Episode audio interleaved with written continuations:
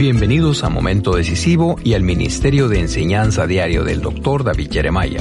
Mientras continuamos nuestra serie de estudios sobre los ángeles, el Dr. Jeremiah ha demostrado en las Escrituras que los ángeles forman parte del plan de Dios para las edades. Hoy, en Momento Decisivo, descubriremos que forman parte del plan de Dios para individuos también.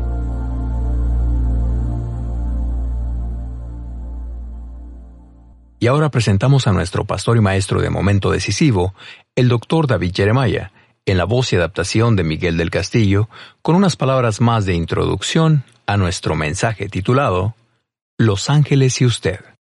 Gracias y bienvenidos a Momento Decisivo y a otra semana estudiando juntos la palabra de Dios. Hoy y mañana concluiremos una serie de estudios que hemos estado presentando de ángeles, quiénes son y cómo nos ayudan, lo que la Biblia revela. Sé que es una temporada muy ocupada para muchas personas, pero espero que usted pueda encontrar tiempo para escuchar estos mensajes y dejar que el Señor le hable a través de su palabra. Hoy hemos llegado a la enseñanza sobre los ángeles que llega directo ahí donde usted se encuentra con nuestra lección, Los ángeles y usted. Espero que esta lección sea de mucha bendición y aliento en su vida. Bien, pues abramos ahora nuestros corazones y nuestras Biblias para comenzar.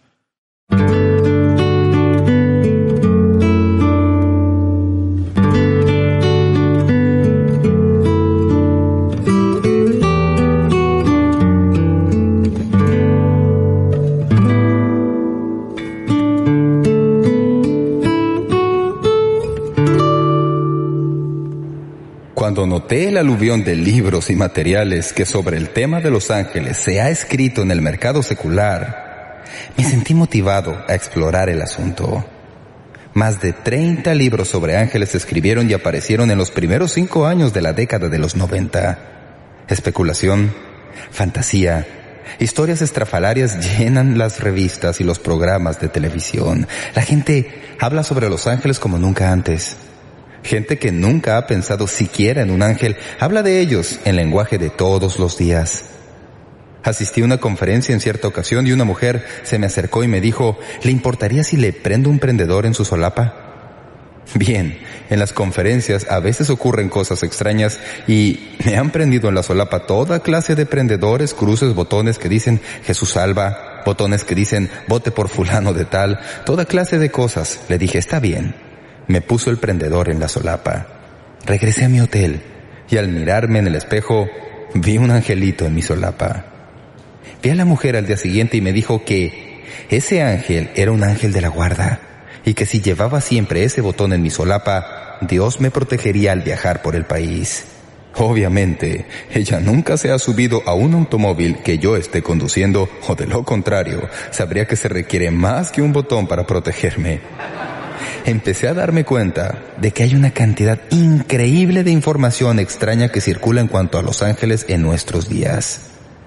Me pregunto si este renovado interés en los ángeles es un retorno a la verdad en cuanto a estos mensajes celestiales o es nada más que otra de las crecientes novelerías espirituales que pasan por nuestra nación en estos días. O para decirlo de otra manera, ¿es la verdad de siempre o es filosofía de nueva edad con nuevo empaque? Muchos nos han dicho al escuchar estos mensajes que nunca lo habían pensado de esa manera. Pienso que se puede decir con certeza que una digestión saludable de la angelología bíblica nos ha separado de la superstición y el folclore de muchos de lo que se dice al presente sobre los ángeles. Comprendemos en dónde se originaron los ángeles del infierno. Estamos conscientes del ministerio de los ángeles al pueblo de Dios en el pasado y en el presente. El salmista nos recuerda, el ángel de Jehová acampa alrededor de los que le temen y los defiende. Salmo 34.7. También, el que habita al abrigo del Altísimo morará bajo la sombra del Omnipotente. Diré yo a Jehová, esperanza mía y castillo mío, mi Dios, ¿en quien confiaré? Pues a sus ángeles mandará acerca de ti, en las manos te llevarán, para que tu pie no tropiece en piedra. Salmo 91.1. Estas son maravillosas promesas de la palabra de Dios y no son solo para los días del salmista, sino que son igualmente para nuestros días.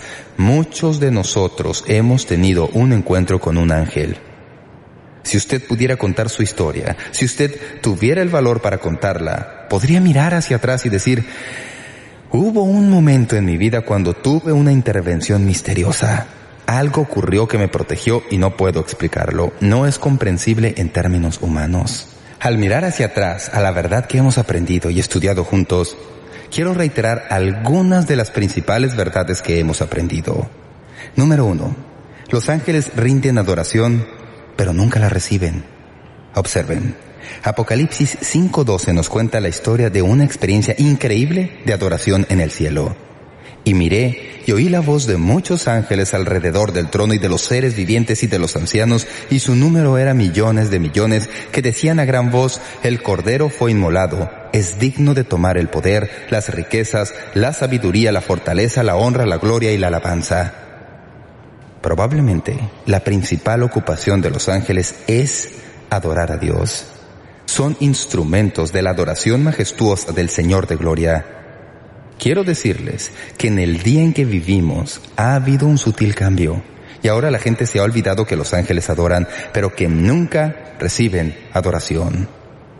¿Saben que hay gente en estos días que ora a los ángeles, que programan a sus ángeles, que se dedican a buscar cómo encender al ángel que llevan dentro y que en realidad han escrito oraciones a sus ángeles y las elevan todos los días? Sin embargo, la palabra de Dios dice muy claramente que los ángeles rinden adoración pero que nunca la reciben. Escuchen lo que dice Colosenses 2.18. Nadie os prive de vuestro premio afectando humildad y culto a los ángeles. Siempre me han intrigado las dos veces en el libro de Apocalipsis cuando Juan, el escritor humano de este libro, estando en la presencia de un ángel, quedó tan asombrado que hizo lo que usted y yo probablemente haríamos, cayó postrado en la presencia de esta gloria asombrosa. Leemos en Apocalipsis 19.10 su propio relato. Yo me postré a sus pies para adorarle y él me dijo, mira, no lo hagas, yo soy consiervo tuyo y de tus hermanos que retienen el testimonio de Jesús, adora a Dios. Lo vemos de nuevo registrado en Apocalipsis 22.8. Observen lo que dice.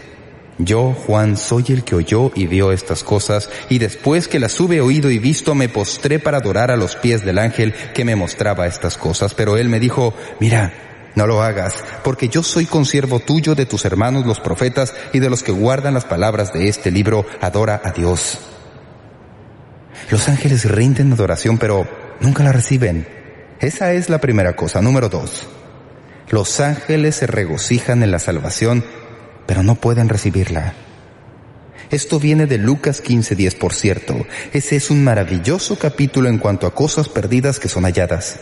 Dice, Así os digo que hay gozo delante de los ángeles de Dios por un pecador que se arrepiente. Los ángeles se regocijan en la salvación, pero no pueden experimentarla. Lo mejor que pueden hacer, según lo que dice Pedro, es mirar en ella. Primera de Pedro 1.12 habla del Evangelio y de la salvación y luego dice al final del versículo, cosas en las cuales anhelan mirar los ángeles. No pueden en realidad comprender la salvación porque un ángel nunca ha estado perdido espiritualmente. Un ángel no puede ser salvo. Y un ángel no sabe lo que es la redención. Jesucristo no vino al mundo para morir por los ángeles, los ángeles están fijos para siempre en el estado en que fueron creados o en el que han estado después de la caída de los ángeles. Porque, como ustedes saben, una tercera parte de ángeles desertaron. Y si cayeron, no pueden ser redimidos. No hay plan de redención para los ángeles. ¿Habían pensado en esto alguna vez? Así que los ángeles pueden regocijarse en nuestra salvación, pero no pueden recibir la salvación. Hablaremos más de esto en unos momentos. Número 3. Los ángeles ministran a los creyentes en la muerte, pero ellos mismos no pueden morir. Muchos se sorprendieron cuando hablé sobre los ángeles y la muerte, al descubrir que los ángeles en realidad tienen parte en llevar a los creyentes al cielo cuando mueren. De hecho, hubo una pareja de la iglesia que atravesaba momentos muy duros precisamente en esos días a menos que hubiera ocurrido un milagro en la vida del hombre, pronto iría a estar con el Señor. Oyeron el mensaje que yo prediqué sobre los ángeles y la muerte y me enviaron una nota muy hermosa a la siguiente semana. En la nota la señora decía, hemos estado algo asustados por esto, obviamente porque es un tiempo que asusta. Pero, qué emoción saber que Dios nos ama tanto que envía a sus ángeles a esta tierra para llevarnos a la gloria. ¿Saben? Algunos de nosotros hemos oído eso siempre y hemos pensado que era algo que alguna persona sentimental se inventó en medio de su aflicción, pero se basa en la palabra de Dios. ¿Recuerdan la historia de Abraham y Lázaro en la cual hablamos? Lucas 16, 22 dice, Aconteció que murió el mendigo y fue llevado por los ángeles al seno de Abraham. ¿No les parece esto interesante? Luego encontré otro pasaje bíblico que parece corroborar esto, no tanto en cuanto a la muerte, sino ¿Recuerdan la historia de la ascensión de nuestro Señor según se relata en Lucas 24, 50, que dice, y los sacó fuera hasta Betania y alzando sus manos los bendijo y aconteció que bendiciéndolos se separó de ellos y fue llevado arriba al cielo. ¿Qué piensan de eso? Sabemos quién lo hizo. No es así.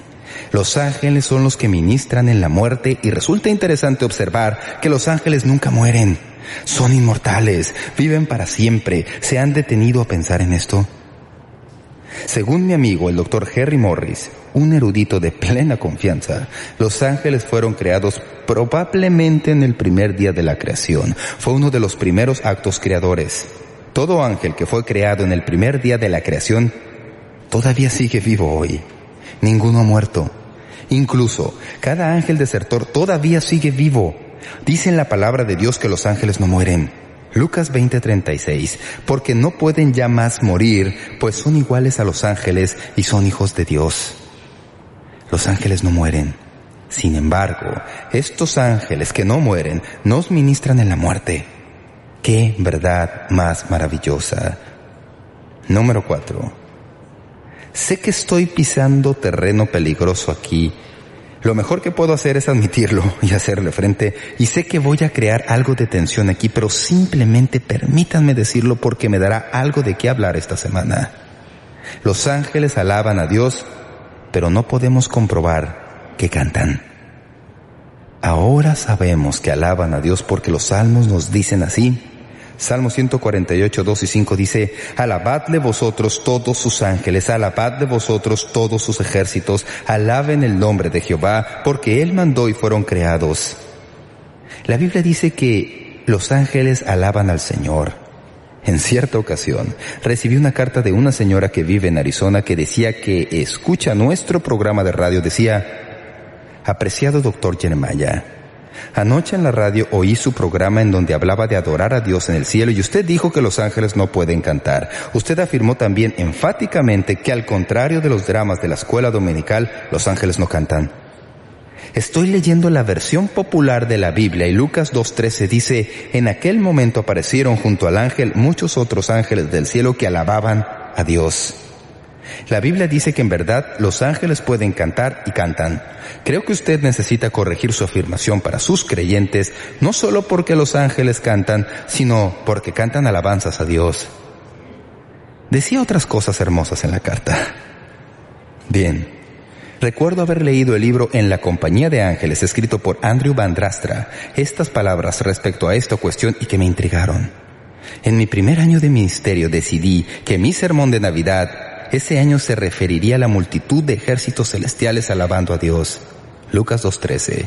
Y enuncié el título de mi sermón con una semana de anticipación como El primer villancico. Para mi gran sorpresa, cuando empecé a estudiar el pasaje con más detenimiento como parte de la preparación de mi sermón, noté que algunas traducciones no son fieles al texto griego al traducir Lucas 2.13 como el ejército celestial alabando a Dios y diciendo, la palabra griega para decir es la palabra ordinaria que se usa para el habla regular de los seres humanos. En sí mismo, el pasaje no da ningún indicio de canto. No hay problema, pensé, aun cuando eso me dejó perplejo. Puedo fácilmente hallar otros pasajes en la Biblia que digan que los ángeles cantan. Para mi gran sorpresa, no pude encontrar ninguno. Recuerden que eso ocurría en 1995 antes de la publicación de la nueva versión internacional y muchas otras versiones que ocasionalmente traducen el sentido del contexto y por consiguiente traducen la palabra decir con la palabra cantar. El resultado fue que ese día de Navidad usé el título del sermón, el primer villancico, pero tuve que admitir ante la congregación que para mi gran sorpresa no pude encontrar ninguna garantía bíblica de la afirmación de que los ángeles canten. Ahí tenemos a dos personas, yo mismo y este escritor, que dicen que los ángeles no cantan. Pero tengo que mencionar otra fuente y no voy a morir por esto porque pienso que sea como sea que se alabe a Dios, tiene que haber sido algo mucho más allá de la música y no hay manera de describirlo. Recuerdan que cuando hablábamos del libro de Ezequiel en el Antiguo Testamento mencionamos cómo estaban hechos los ángeles, casi como si tuvieran un instrumento musical en su sistema. Cuando lleguemos al cielo y oigamos a los ángeles alabando a Dios, vamos a decir, esto es asombroso, más allá de cualquier cosa que jamás haya oído. Pero volviendo a este asunto de cantar, recuerdo hace años, cuando estaba predicando sobre el libro de Apocalipsis, encontré un comentario escrito por el doctor W. A. Criswell. Dice, nunca en la Biblia los ángeles cantan, nunca. Siempre dicen, participan en un recitativo, al unísono hablan, dicen, pero en la Biblia nunca los ángeles cantan. Para mí eso fue un asombroso descubrimiento, así que empecé a leer, estudiar, examinar y tratar de hallar por qué los ángeles no cantan. Y esta es la mejor razón que pude encontrar. Siempre cantan los redimidos. Los lavados por Dios cantan. Los hijos de Dios cantan, pero los ángeles no cantan. Esta es mi conclusión. La música se compone de acordes mayores y menores. Los acordes menores hablan de la miseria, muerte y tristeza de esta creación caída. La naturaleza gime y sufre en clave menor y lastimera. El sonido del viento que atraviesa los árboles, el ruido de la tormenta, el rugir del viento alrededor de la casa, siempre es en clave menor. Llora. El sonido del océano gime en su intranquilidad, en su agitación indecible. Incluso el canto del ruiseñor, el canto más dulce de las aves, es el más triste. Refleja la miseria, la desesperanza, el dolor, la agonía, el sufrimiento de esta creación caída. Pero los ángeles no saben nada de esto. Un ángel no sabe nada de miseria, nada de desesperanza, nada de la caída de nuestra raza perdida.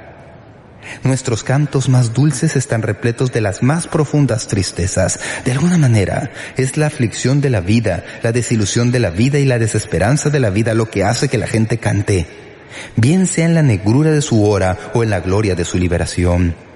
Por eso los redimidos cantan y los ángeles tan solo hablan de ello. ¿Lo ven? Lo observan, pero no conocen nada de eso porque se necesita un hombre perdido y caído que ha sido llevado de regreso a Dios, que ha sido perdonado de su pecado, que ha sido redimido. Se requiere un alma salvada para que cante. Increíble. No sé si haya algo en la música que sea más real para mí que su relación con la agonía y sufrimiento de la vida. Cuando uno se halla en medio de dificultades como persona de Dios, la música es el lenguaje que habla con mayor profundidad de lo que las palabras pueden jamás alcanzar. Cuando nos visitó Bill Gaither y vi los videos musicales que ha producido, se me ocurrió una idea para un video musical que no puedo dejar de mencionar. En sus videos hay dos o tres cantos. En uno de ellos hay cantos que ministran a las personas en momentos de tristeza. Lo que necesitan hacer es un video para personas afligidas y reunir músicos y hacerles cantar el canto que Dios les ha dado para ministrar a alguien. La mayoría de cantos son compuestos por personas que han atravesado momentos difíciles. Esa es música real y el creyente comprende eso porque podemos tener gozo en medio de la tristeza, gozo en medio del dolor, expresado en música del alma. Pero los ángeles, ellos no pueden conocer eso. Los ángeles viven en una elevación santa, así que ya he atizado la controversia y ustedes pueden discutirla y resolverla esta semana. Los ángeles rescatan a algunos de nosotros y nos dan seguridad al resto. Este pensamiento me ha sido muy útil porque una de las preguntas que me han hecho en cuanto a los ángeles se trata, pues bien, Pastor Jeremiah, fulano de tal tiene este y este otro problema. Sin embargo, tal vez sea posible escuchar algo como que alguien haya saltado cinco metros con la ayuda de algún ángel evitando que el carro le atropellara. Aunque exista alguien que sea atropellado por algún autobús. Luego dicen, ¿por qué ese creyente no fue librado? Bien, no sé la respuesta. Esa es una pregunta profunda con una respuesta más allá de mi intelecto, pero Déjenme darles algunos pensamientos que serán muy útiles. ¿Rescata Dios a la gente hoy? ¿Lo hizo en el pasado? Rescató a Pedro de la cárcel. ¿Recuerdan eso? De Hechos 12. Y aquí que se presentó un ángel del Señor y una luz resplandeció en la cárcel y tocando a Pedro en el costado le despertó diciendo, levántate pronto y las cadenas se le cayeron de las manos. Fue rescatado por un ángel. Mi historia bíblica favorita tiene que ver con Lot. ¿Lo recuerdan? Se halla en el libro de Génesis capítulo 19 y dice, y al rayar el alba, los ángeles daban prisa a Lot diciendo, levántate, toma tu mujer y tus dos hijas que se hallan aquí para que no perezcas en el castigo de la ciudad. Y deteniéndose él, los varones asieron de su mano y de la mano de su mujer y de las manos de sus dos hijas, según la misericordia de Jehová para con él, y lo sacaron y lo pusieron fuera de la ciudad. ¿Qué ocurrió? Lot fue librado, pero su esposa no. Ella se volvió para mirar y perdió su vida. Pero Dios rescató a Lot. ¿Rescata Dios en nuestros días? Lo hace. Leí hace poco un relato de un rescate moderno que se remonta a la guerra mundial y que me ayudó a comprender que Dios todavía hace estas cosas a su manera especial. Motsuko Hesagawa llegó a creer en el Señor Jesucristo mediante el ministerio de una joven misionera estadounidense, Mabel Francis. El padre de Motsuko era alcalde de Hiroshima, Japón, la joven deseaba ser misionera como la señora Francis. Ese deseo se destrozó cuando supo que sus padres ya habían arreglado su matrimonio con un hombre no creyente. Con el tiempo, Motsuku sintió en su corazón la certeza de que el Señor obraría incluso en ese evento, para su bien y para su gloria. A Motsuku y su esposo les nacieron tres hijas. Entonces empezó la Segunda Guerra Mundial. Su esposo fue al ejército para luchar por el emperador y con el tiempo perdió su vida en la guerra. El día en que Mutsuko supo de la muerte de su esposo, su primer pensamiento fue suicidarse. Pero de súbito, Mutsuko oyó la voz del Señor en su mente. Quería ser misionera. No es así. ¿No puedes criar a estas hijas para que sean mis misioneras? Ella volvió a Hiroshima y empezó a trabajar para su cuñada, que era médico en la ciudad. Parecía que su vida volvía a su carril, pero pronto empezó a percibir otra orden. Era tan persistente que parecía casi audible. Escapa a la montaña, escapa a la montaña. Hiroshima no había sido blanco militar en ningún momento durante la guerra y sin embargo, Mutsuko sabía que Japón se estaba preparando para la resistencia final conforme las fuerzas aliadas se acercaban. Las palabras insistentes seguían viniendo, huye a la montaña, huye a la montaña. Finalmente, Mutsuko obedeció Reunió a sus hijas y unas cuantas pertenencias y en un camión rentado salió de Hiroshima. A las 8.16 de la mañana siguiente, un resplandor cegador y una nube en forma de hongo envolvió a Hiroshima. Como Lot y su familia en el Antiguo Testamento, Mutsuko sobrevivió la destrucción desde las montañas a la distancia. Ella creía que los ángeles de Dios le habían llevado a ella y a sus tres potenciales misioneras a un lugar seguro. Dios la rescató ¿Hace Dios estas cosas? A mi juicio, sí lo hace. Esta es una maravillosa historia, pero ¿qué tal en cuanto a las personas que no son rescatadas? De nuevo, no sé la respuesta. Pero lo que me vino a la memoria fue que Hebreos 1.14 nos dice que uno de los propósitos de los ángeles es ser enviados como espíritus ministradores a favor de los que serán herederos de la salvación. Escuchen con atención, fue nuestro Señor Jesús quien nos enseña esta verdad. En su tentación en el desierto, a donde fue guiado por el Espíritu Santo y fue tentado, un ángel intervino. Pero permítanme hacerles una pregunta. ¿Vino el ángel a rescatar a Jesús de la tentación? No. La Biblia dice en Marcos 1.13, y estuvo ahí en el desierto cuarenta días y era tentado por Satanás y estaba con las fieras y los ángeles le servían.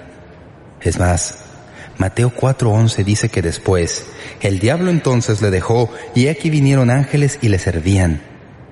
¿Fue Jesús rescatado? No, pero sí recibió seguridad y los ángeles le fortalecieron en medio de la prueba. Lo mismo ocurrió en el huerto del Getsemaní. Si desde la perspectiva humana hubo un momento en la vida de nuestro Señor en que debería haber sido rescatado de alguna situación, esta sería la ocasión. Pero la Biblia dice que Jesús atravesó la terrible agonía por nosotros, según Lucas 22:43. y se le apareció un ángel del cielo para fortalecerle. ¿No es eso interesante? Los ángeles rescatan a algunas personas y fortalecen a otras. Necesitamos hacer esto, amigos. Necesitamos comprometernos a tratar a los ángeles como milagros. Vamos a creer en ellos, pero no vamos a programarlos según calendario. ¿Comprenden lo que digo? ¿Conocen a alguien que programe milagros según calendario?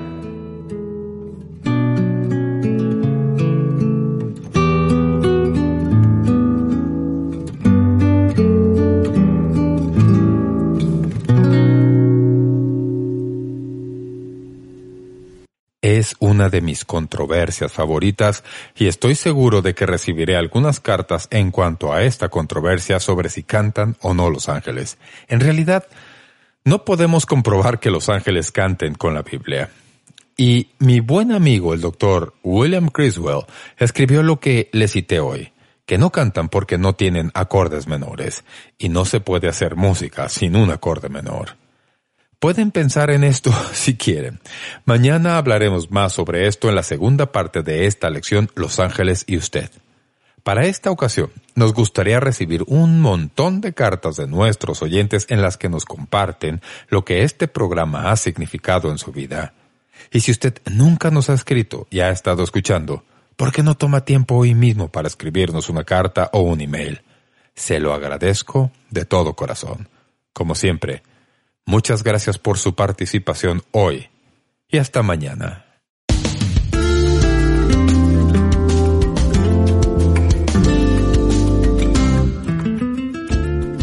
Gracias por sintonizar Momento Decisivo. Esperamos que usted pueda tomar un momento para escribirnos una carta en respaldo del Ministerio. Le agradecemos su correspondencia. Y cuando nos escriba o nos envíe un correo electrónico, sírvase a anotar claramente su nombre y dirección completa y el nombre de la emisora en que escucha este programa. El mensaje que usted escuchó hoy es una porción del mensaje completo disponible en disco compacto titulado Los Ángeles y usted. Si desea solicitar una copia de este mensaje, puede hacerlo visitando nuestro sitio web www.momentodecisivo.org o escríbanos a la dirección que le damos enseguida.